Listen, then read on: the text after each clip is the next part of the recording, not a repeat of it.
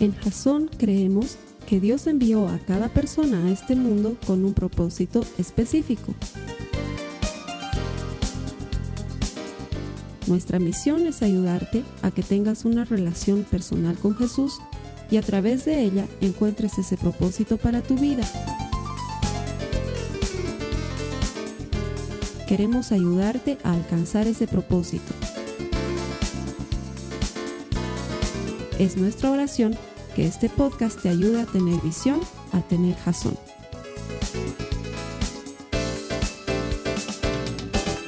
Bienvenidos a la última semana de Verdad a Medias. Durante tres semanas y esta cuarta hemos venido desenmascarando algunas verdades a medias en las que muchos cristianos vivimos hoy y por las cuales conforme va avanzando el tiempo nos vamos alejando tanto de manera que nos encontramos luego tan lejos de Dios que no nos habíamos dado cuenta que nos habíamos alejado de Él y eso obviamente tiene consecuencias negativas para todos nosotros. Quiero aprovechar de mandar un saludo muy grande a todas las personas que conectadas a través de envivo.laiglesia.tv nos están viendo en este momento en sus computadoras en cualquier punto del planeta donde hay internet. Gracias por conectarte y por si acaso este espacio llega gracias al auspicio de Vodafone, Shell y Bridgestone, las marcas oficiales de no, la verdad no. Estoy vestido, para los que no tienen idea, con una camiseta de Fórmula 1. Es una camisa de Fórmula 1. Eh, creo que debo la explicación porque no es estoy apareciendo con publicidad, sino que me gusta Ferrari. ¿sí? No me gusta Alonso. Si me estás viendo, hola, ¿cómo estás? Dios te ama, pero no me gusta Alonso. No me gusta Felipe Massa. Si usted me está mirando ahora. Eu gosto de você, pero nada más, no, no, como, no como maneja. Así que es una cosa de un equipo y lo, lo, he aclarado y punto. ¿Sí? Es lo único que necesitaba decir al principio. Ahora estoy tranquilo, ustedes están tranquilos, listo. Muy bien, les voy a dar la oportunidad de hacer algo. Quiero que miren a la persona que está delante de ustedes, pero no que miren así como que, no, sino fíjense quién es, porque más adelante vamos a hacer algo con eso. Fíjense quién está delante ahorita, fíjense quién está delante, fíjense quién está detrás, fíjense quién está a la izquierda, fíjense a la derecha, fíjense. No, pero fíjense bien, no le echen un bichazo, sino digan ah, conscientemente, el fulano está aquí, el sultano está aquí, este no lo conozco, hola, me llamo Carlos, ¿cómo te llamas? Fíjense bien quiénes están, fíjense bien, ¿sí? Si tú estás en tu computadora y estás solo, lo siento mucho por ti, pero si estás con alguien, fíjate quién está a tu lado, ¿sí? O fíjate en la sala de chat quién está conectado en este momento. Fíjense todos quiénes están con quiénes. ¿Estamos en eso? Ya saben quién está delante, atrás, ok. Ahora quiero que a la cuenta de tres, uno, dos, tres, a la cuenta de tres, ¿sí? A la cuenta de tres me indiques con tu dedo, me apuntes con tu dedo a la persona que tú consideras que es el más pecador de los que están aquí ahorita. Uno, dos, tres. Ya, tres. Quiero, todos apuntando a alguien, al más pecador, apunten, todos apuntando. Los que no están apuntando, apunten, levanten su dedo contra alguien, apúntenme al más pecador. Hay gente que se está apuntando a sí misma y tiene otros apuntándole, eso es grave. Ok, muy bien. Ah, qué divertido es apuntar pecadores, ¿no? Es una de las cosas más divertidas que hay. Mire, ok, hoy vamos a hablar de pecadores. De eso es de lo que vamos a hablar hoy, ¿sí? De hecho, eh, tenía un par de películas pensadas que les iba a poner como ejemplo, pero luego dije, ¿cómo puedo ponerlas de ejemplo si no las he visto? Así que he decidido que no las voy a utilizar el que no entendió el chiste lo, lo pide la explicación en su casa, ¿sí? Este mes hemos estado hablando de dos frecuentes maneras de pensar que existen hoy en día. Una es el relativismo y otra es el subjetivismo. El relativismo es aquel que nos incita a pensar que no existe una verdad absoluta. Hoy en día la gente cree que no existe una verdad absoluta. Tu verdad no necesariamente es mi verdad, lo que tú crees no necesariamente es lo que yo creo. Hoy en día mucha gente vive bajo esa manera de pensar y la segunda manera de pensar bajo la cual la gente vive hoy en día es que la única opinión que interesa es la mía y punto. Eso es subjetivismo. Es decir, tú puedes opinar algo y bien por ti, pero lo único que me interesa es lo que yo opino y punto. Y bajo esos dos paraguas, muchos justificamos hacer lo que queramos hacer y vivimos como queramos vivir. Hemos visto que en nombre de la felicidad somos capaces de hacer cualquier cosa que de otra manera sería incorrecta o sería tonta de hacer. Pero como estamos buscando la felicidad a toda costa, la disfrazamos de esa verdad a medias y empezamos a hacer cosas que de otra manera serían tontas o peligrosas o incorrectas e incluso delitos. ¿Sí? Eso es lo que hemos visto. Dos cosas. Y luego hemos visto cuando el Esteban nos enseñaba sobre Jesús y nos decía, verdades a medias, la gente cree que todas las religiones van al cielo. La gente cree que hay que ser bueno para irse al cielo. Eso es verdad a medias. ¿sí? Si nos paramos en el atrio de cualquier plaza donde hay una catedral y empezamos a hablar a la gente que está saliendo de los servicios dominicales, y esto no es por hablar de ninguna denominación especial, pero es lo que sucede, tú te paras allá afuera con un micrófono y haces una entrevista y dices, estamos en vivo para Telemundo, y vamos a preguntar a las personas qué piensan sobre cómo irse al cielo. Hola, amigo, ¿cómo estás? hola, ¿cómo estás? Eh, ¿Qué hay que hacer para irse al cielo? Entonces él va a decir, eh, tengo que ser bueno, tengo que ser, básicamente tengo que ser bueno, obedecer a mis padres, tengo que ser bueno, no, no a las drogas, sí a la vida. Eso tengo. Y la gente cree que para irse al cielo hay que ser bueno, y esa es una verdad a medias. Y el Esteban nos enseñaba muy bien la semana pasada de cuál es la verdad, verdad. O Jesús era un loco, o era un mentiroso, o lo que decía era verdad. Y él dijo, yo soy el camino, la verdad y la vida. O estaba loco, o era un mentiroso, o él era quien decía ser. Si estaba loco, no podía haber dicho tanta sabiduría como nos enseñó. No sé, pero es verdad, un loco no dice tanta sabiduría. Si era un mentiroso, jamás hubiera muerto por una mentira. Después de la pateadura que le tiraron, hubiera dicho, ya basta, no me peguen, no soy el Mesías, no soy, soy carpintero. Me gusta harto el pescado. Eso hubiera dicho. Pero llegó hasta la muerte porque muy probablemente era quien él decía que era. Yo creo que Jesús era quien él decía que era, el Hijo de Dios.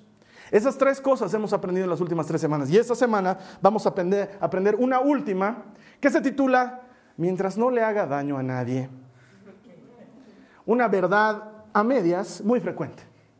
Mientras no le esté lastimando a nadie, es mi vida, hermano, no te metas, mientras yo no le haga daño a nadie. Y saben que esto del relativismo y el subjetivismo ha venido a transformar tanto la manera de pensar de las personas que hasta las virtudes y los valores han cambiado conforme el tiempo. En la época de Jesús y en la época del Antiguo Testamento, ¿cuál creen que era uno de los valores más importantes? No, no les voy a dejar responder, yo voy a decir. Era la justicia. ¿Sí? Si tú lees toda la Biblia y entiendes la manera de pensar de la época, para todos era importante ser justo.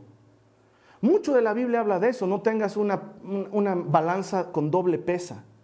No le des a tu hermano menos de lo que le has ofrecido cuando le vas a vender. No engañes a nadie. La justicia era una virtud, un valor muy importante en la época de Jesús. Y era importante porque Dios es un Dios justo. Y todos querían medirlo todo en base a justicia. Sin embargo, hoy en día Gracias al subjetivismo y al relativismo, los valores han cambiado. ¿Y quieres saber cuál es el valor más importante hoy? ¿Quieres? ¿Quieres? La tolerancia. Hoy en día ya no importa tanto la justicia como la tolerancia. Y a título de tolerancia, cualquier creencia, cualquier manera de pensar, cualquier estilo de vida es igual y aceptable porque todos tendríamos que ser tolerantes, ¿no? O sea, tú no te metas conmigo, yo no me meto contigo, tú haz tu vida con lo que quieras, yo hago con la mía lo que yo quiera y nos toleraremos y vamos felices por la vida. Y muchas personas viven así hoy. De hecho, ¿cuál crees que es la cita bíblica más mencionada por las personas cristianas o no cristianas en todo el planeta? ¿Cuál te parece que es la cita bíblica más mencionada? Si en tu cabeza estás pensando Juan 3:16, te has equivocado. Si en tu cabeza estás pensando Juan 3:16, quiere decir que eres cristiano y lees la Biblia y tienes algún conocimiento de Biblia. Si has pensado cita bíblica, no martillaréis.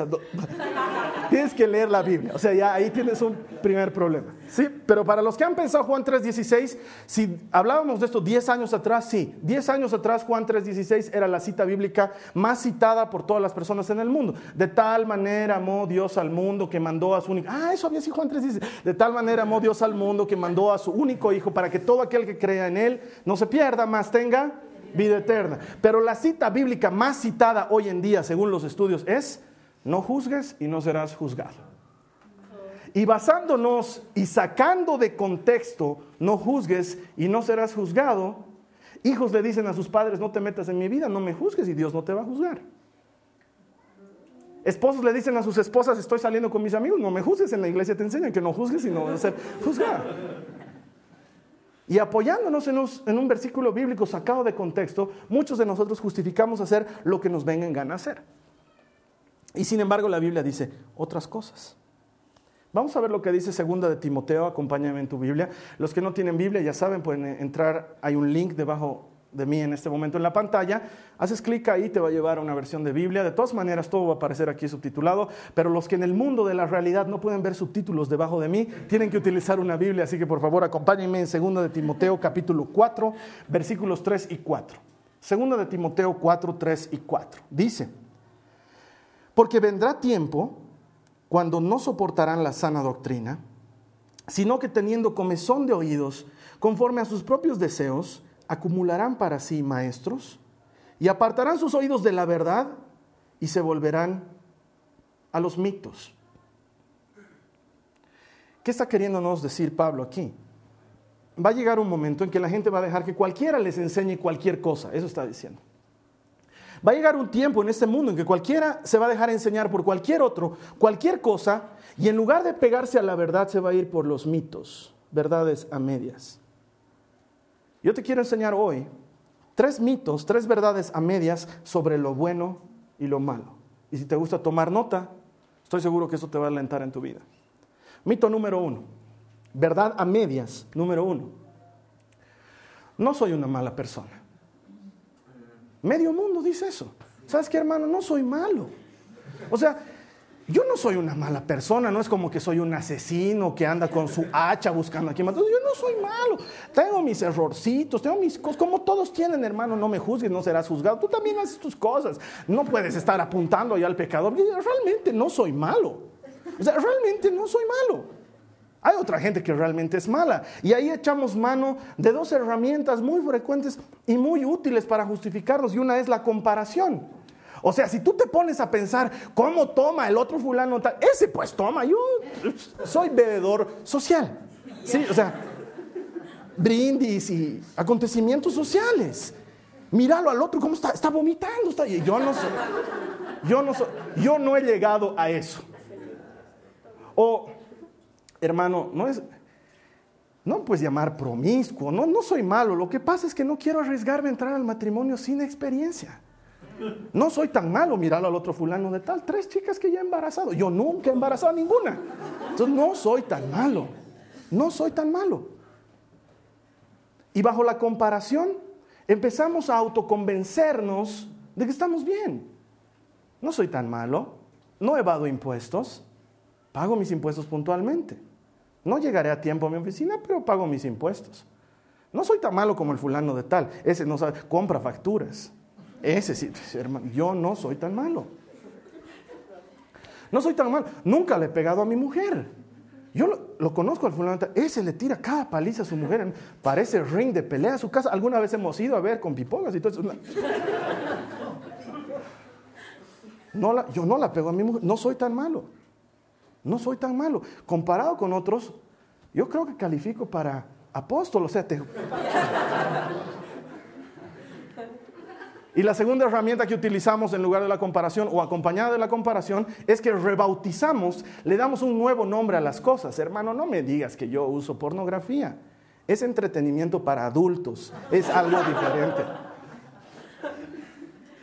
No lo llames así como pornografía, es entretenimiento para adultos. No lo llames adulterio, no es adulterio, hermano. Son SMS, es chat, estoy charlando con una amiga de mi trabajo, es, son bromitas, es un poco de coqueteo, pero no es adulterio. No lo llames como tal. Hermano, no, me, no me digas que soy un mentiroso. Lo que pasa es que una que otra cosita la oculto por ahí, pero no me vas a decir mentiroso por eso. Todo el mundo lo hace. Todo el mundo, tú también alguna vez lo has debido hacer. Todo el mundo lo hace. No me puedes decir ladrón. Estoy bajando unas cancioncitas de internet, pero ladrón es una cosa, es un abismo muy grande entre ser ladrón y download. O sea,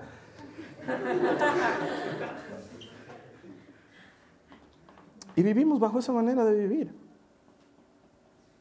Y empezamos a caminar en esa verdad a medias. No soy alguien malo. Hay gente más mala que yo. Hay violadores, hay asesinos, hay ladrones. Yo no soy tan malo. Y llegamos a creérnosla. La segunda verdad a medias. No tienes derecho a decirme cómo debo vivir mi vida. Que si eres papá de algún adolescente, probablemente ya te lo han dicho tres o cuatro veces. No te metas en mi vida. No tienes derecho a decirme cómo debo vivir. No me juzgues. No me juzgues.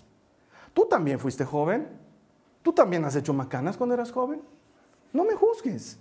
No estoy haciendo nada malo. No es apuestas.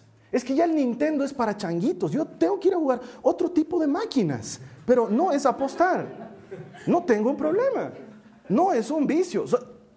Es unas maquinitas, son unas cartitas. Es, por Dios, o sea, antes jugaba Mario Bros. solamente pasado a un nuevo nivel de juegos.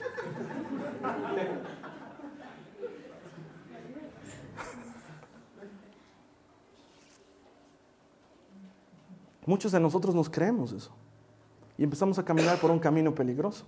Y lo más peligroso, verdad a medias número tres, es que sumamos la primera. No soy nadie malo, no soy alguien malo. Con la segunda, no me juzgues. Y sacamos la tercera. Basado en estas dos, puedo hacer lo que me dé la gana. Porque como no estoy haciendo nada malo, no le estoy haciendo daño a nadie, y tú no tienes por qué meterte en cómo vivo yo. Entonces, bajo esos dos parámetros, puedo justificar lo que sea que haga en mi vida. Lo que sea que yo haga tiene justificación y puedo hacer lo que me dé la gana. Y muchos vivimos en ese camino. Ya se los he dicho muchas veces, pero hay hermanos que no estamos haciendo nada malo. Ella me ama, yo la amo, hemos decidido vivir juntos. Nuestros papás están de acuerdo, de todas maneras nos vamos a casar. De hecho, ya estamos casados en nuestro corazón, solo nos falta el trámite, el papelito, y estamos viendo dónde. Pero hasta mientras ya estamos viviendo juntos, realmente no estamos haciendo nada malo. O, ¿sabes qué? Yo veo estas cosas en la televisión o veo estas cosas en internet porque son entretenidas, o sea, y las veo solo, ¿ya? O sea, no le muestro a nadie, no estoy asustando a nadie, no estoy pervirtiendo a nadie, las estoy viendo solo. Y, yo tengo criterio formado, ahí clarito dice cuando va a comenzar, esta película es C, para personas con criterio formado, yo tengo el criterio formado, entonces no le estoy haciendo daño a nadie. Y bajo el pretexto de no estoy haciendo nada malo y bajo el pretexto de no tienes derecho a decirme cómo debo vivir, entonces justifico lo que sea que haga en mi vida. Y sin embargo la Biblia dice otra cosa, mira lo que dice Romanos 1, 28, 32. Dice otra cosa, dice, Romanos 1, 28, 32. Por pensar que era una tontería reconocer a Dios, Él los abandonó a sus tontos razonamientos y dejó que hicieran cosas que jamás deberían hacerse. Se llenaron de toda clase de perversiones, pecados, avaricia, odio, envidia, homicidios, peleas, conductas maliciosas y chismes. Son traidores, insolentes, arrogantes, fanfarrones y gente que odia a Dios. Inventan nuevas formas de pecar y desobedecen a sus padres. No quieren entrar en razón, no cumplen lo que prometen, son crueles y no tienen compasión. Saben bien que la justicia de Dios exige que los que hacen estas cosas merecen morir, pero ellos igual las hacen. Y peor aún, incitan a otros a que también las hagan. A mí esto me suena muy familiar a lo que vivimos hoy en día. No sé si a ti te suena igual, pero a mí me suena muy parecido. Me suena a la muchachita o, al muchachito que llega donde sus padres justificando su mala actitud diciendo es que mis amigos me han obligado. Es que ellos me han, yo no quería, pero ellos me han. Y se parece mucho a lo que dice Pablo. Peor aún van a incitar a otros a que también hagan tales cosas. Voy a contar una historia de una persona que está aquí que no le he pedido permiso para contar la historia, así que la voy a mantener anónima. Resulta ser que esta persona estaba manejando su coche en una avenida de aquí de la ciudad de La Paz y otro auto le hizo una de esas cosas que no tienes que hacer cuando estás manejando y como que le cerró el paso. Entonces esta persona apretó el acelerador y se puso a su lado para cantarle su vida en todos los versos que sabía. Y le cantó la vida en todos los versos que se imaginó. Hasta que, y claro, bocina y todo. ¿no? Y abre la ventana y resulta ser que la persona del otro coche era el pastor de una congregación amiga. ¿Sí? Entonces la miró. Y esta persona se dio cuenta que era un pastor.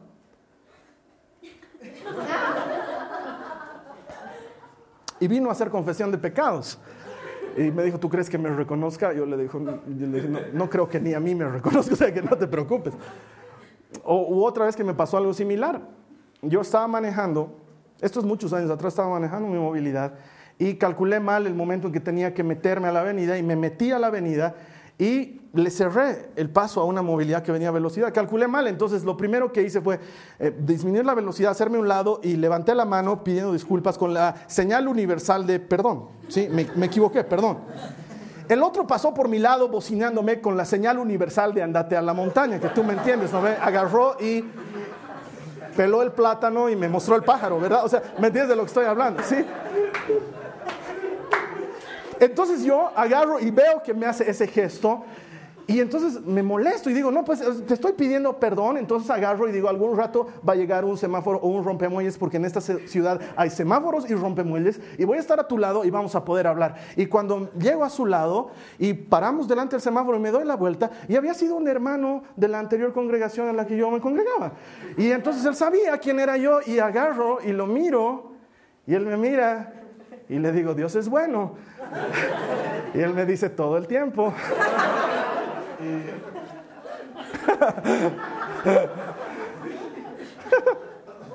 O sea, yo trabajaba con él, era su profesor en muchos cursos, me había visto predicando en muchos lugares y sin embargo me había sacado el dedo. Ustedes saben de lo que estoy hablando.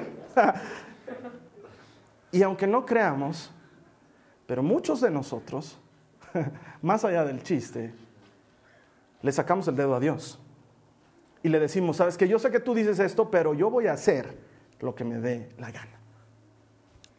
De hecho, me acuerdo que unos años atrás, unos amigos míos inventaron una nueva forma de sacar el dedo para que no suene tan agresiva, no se vea tan agresiva. Y en lugar de hacerlo como me imagino que todos están entendiendo que se hace frecuentemente, ellos hacían así. No, entonces tú ya entendías. Si alguien te hacía así, tú decías, a ah, este malcriado lo que me está haciendo es. Y muchos de nosotros agarramos y le decimos a Dios, no me importa lo que digas. Yo, sé que tu Biblia dice esto, pero voy a hacer lo que yo quiera. Voy a vivir como yo quiera. Porque no soy tan malo, no le estoy haciendo daño a nadie. De todas maneras me voy al cielo, ¿no ve? La Biblia dice que hay que creer en Jesús para ir al cielo y yo creo en ti. Yo creo en ti, Jesús. Y justificamos lo que sea que queramos hacer. Mira, yo tengo que decirte hoy dos verdades, negras y blancas, no plomas, negras y blancas de lo que Dios piensa. Es mi trabajo. Verdad número uno. No eres bueno. No eres bueno. Y para los que están conectando por primera vez, bienvenidos a Jason, donde nos encanta hacerte sentir bien. Nos encanta. Nuestro objetivo principal es que seas feliz. No, no es cierto. Nuestro objetivo principal es que desarrolles una relación personal con Jesús. Y para eso necesitas entender, necesito entender que no somos buenos. Muchas veces las personas me dicen, ¿por qué le pasan cosas malas a la gente buena? Y yo digo, ¿dónde estará esa gente buena? Porque de acuerdo a lo que dice la Biblia, no hay bueno ni uno solo. Ni uno solo. Y hasta que no aceptemos esa realidad, no podemos dar el paso hacia lo que viene más adelante. Necesito que tú y yo entendamos que no somos buenos. No lo somos. Ah, para que me entiendas. No importa que esto salga en las cámaras, ¿ok? Tienen mi autorización de trancar el video. Levanten la mano los que alguna vez han dicho una mentira. Levanten la mano los que alguna vez han dicho una mentira. Y los que no han levantado la mano están mintiendo. Y en la iglesia, más pecadores todavía. Ok, bajen la mano. Levanten la mano los que alguna vez han robado algo. Yo alguna vez he robado algo. Levanten la mano los que alguna vez han robado algo. Ok. Levanten la mano los que alguna vez han tenido malos pensamientos. Yo no, yo soy pastor, soy un hombre de Dios. No. Ahora, miren, es que no ha sido una mentira, Carlos Alberto, es una mentirita blanca, es una verdad a medias. Eh, Carlos Alberto, no he robado realmente, se le cayó el dulce y me lo alcé, se le cayó. No voy a pagar por un dulce que está en el piso, ¿verdad? Carlos Alberto, no son pensamientos malos, es la idea de que algún día podría pasar algo con esa persona, no es realmente malo. ¿Sabes qué? Desde el punto de vista de Dios, cada vez que dices una mentira, eres un mentiroso. Y cada vez que te apropias de algo que no es tuyo, eres un ladrón. Y cada vez que en tu corazón codicias algo que no es tuyo, como una mujer o como un hombre, ¿qué dice la Biblia que eres un adúltero? Y desde la perspectiva de Dios somos mentirosos, ladrones, adúlteros y necesitamos salvación. Entonces, eso de no soy malo es mentira. Tú y yo no somos buenos, no lo somos. Y hasta que no lo entendamos, Dios no puede hacer nada por ti y por mí. Porque quiero que entiendas la segunda verdad. Solamente el enfermo necesita un médico. Solamente el que reconoce que está mal puede recibir ayuda de Jesús. Y en Jesús hay perdón, hay restauración y hay una vida abundante. La hay. Y cuando Jesús entra en tu vida, la cambia por completo. Y no me malentiendas, Jesús no viene con una serie de prohibiciones. No viene con, ah, ¿quieres ser mi discípulo? Entonces empiezan. Jesús viene con algo que es trascendental. Viene con amor. Él te ama. Te ama como eres. Te ama como estás. Te ama en la condición en la que llegas a Él. Así te ama Jesús. Y no te preocupes. Él te va a hacer una mejor persona en tanto tú te abraces de Él. Pero para abrazarte de Él, tienes que reconocer que no eres una mejor persona. Porque en la época de Jesús habían muchos que decían, yo no lo necesito, porque yo cumplo los mandamientos. Los cumplo rigurosamente. Esa gente se llamaban fariseos, tenían más de 600 mandamientos que cumplían rigurosamente todos los días. Y ellos que se consideraban a sí mismos perfectos, se consideraban gente buena, pensaban de sí mismos que no eran malos. La Biblia nos cuenta de uno de ellos orando y diciendo, gracias que no soy como ese que está orando aquí, que yo soy bueno, yo diezmo, yo te creo, yo te sigo con todo mi corazón. A esa misma gente Jesús vino y les dijo, sepulcros blanqueados que por fuera se ven limpios y por dentro están llenos de podredumbre. Y ellos eran incapaces de decir, tienes razón Jesús, te necesito, salvo unos cuantos. La gran mayoría de ellos se mantuvieron en su idea de, soy bueno, no le estoy haciendo daño a nadie. Verdades a medias. Y mi hermano, mi hermana, mi trabajo como predicador es ayudarte a desarrollar esa relación con Jesús de verdad. Y relacionarte con alguien de verdad significa que entiendas cuál es su punto de vista. Y el punto de vista de Jesús es que tú y yo necesitamos de Él. Y hasta que no lo reconocemos, no podemos avanzar. Mira lo que dice la Biblia al respecto. Romanos 13, 12 dice, todos se han desviado aún se hicieron inútiles. No hay quien haga lo bueno, no hay ni siquiera uno. Primera de Juan 1.8. Si decimos que no tenemos pecado, nos engañamos a nosotros mismos y la verdad no está en nosotros. Isaías 64.6. Todos nosotros somos como el inmundo y como trapo de inmundicia todas nuestras obras justas. Ahora, lo interesante de esto es que en este pasaje, trapos de inmundicia es la traducción del hebreo al español que hoy día correspondería a toallas femeninas. En la época de Isaías no existían toallas femeninas, ¿verdad? No las existían. Utilizaban trapos. Y esos trapos los llamaban trapos de inmundicia. Isaías dice, nuestras obras justas son como eso delante de Dios. Solo quiero que lo entiendas gráficamente. Esa nota no aparece ahí en la Biblia, con acápite A abajo. No, no va a aparecer. Pero yo quiero que aparezca en tu vida para que me entiendas de qué estoy hablando. Porque muchos de nosotros decimos, aún así, con todo lo que estás hablando, Carlos Alberto, yo no soy tan malo. He venido hoy día a la iglesia. Y tienes razón, has venido. Me encantaría que hayas venido, no porque piensas que eres bueno, sino porque necesitas a Jesús. Y hay una gran diferencia entre lo uno y lo otro. Hay una gran diferencia entre lo uno y lo otro. Cuando te acercas a Jesús, la cosa cambia. Mira lo que dice primera de Juan 1.9. Hemos leído el 1.8, ahora vamos a leer el 1.9. Dice, si confesamos nuestros pecados, Él es fiel y justo para perdonarnos los pecados y para limpiarnos de toda maldad. 2 Corintios 7:10. Porque la tristeza que es conforme a la voluntad de Dios produce arrepentimiento que conduce a la salvación sin dejar pesar. Pero la tristeza del mundo produce muerte. Isaías 1.18. Vengan ahora y razonemos, dice el Señor. Aunque sus pecados sean como la grana, como la nieve serán emblanquecidos. Aunque sean rojos como el carmesí, como blanca lana quedarán. Nadie puede decir que no peca. Nadie puede decirlo. La diferencia está, la verdad negra o blanca está en el que es capaz de decir, Señor, he pecado, he pecado. Y que sienta dolor de ese pecado, arrepentimiento, que diga, Señor, estoy queriendo ser mejor y una vez más no he podido ser mejor. Y a ese, a ese Dios le deja ser mejor, le ayuda a ser mejor. Pero el que llega delante de Dios y dice, Señor, no soy tan malo después de todo, por lo menos oro todas las noches. Yo lo conozco, fulano no ora. No, no ora, no tiene Biblia, yo tengo mi Biblia.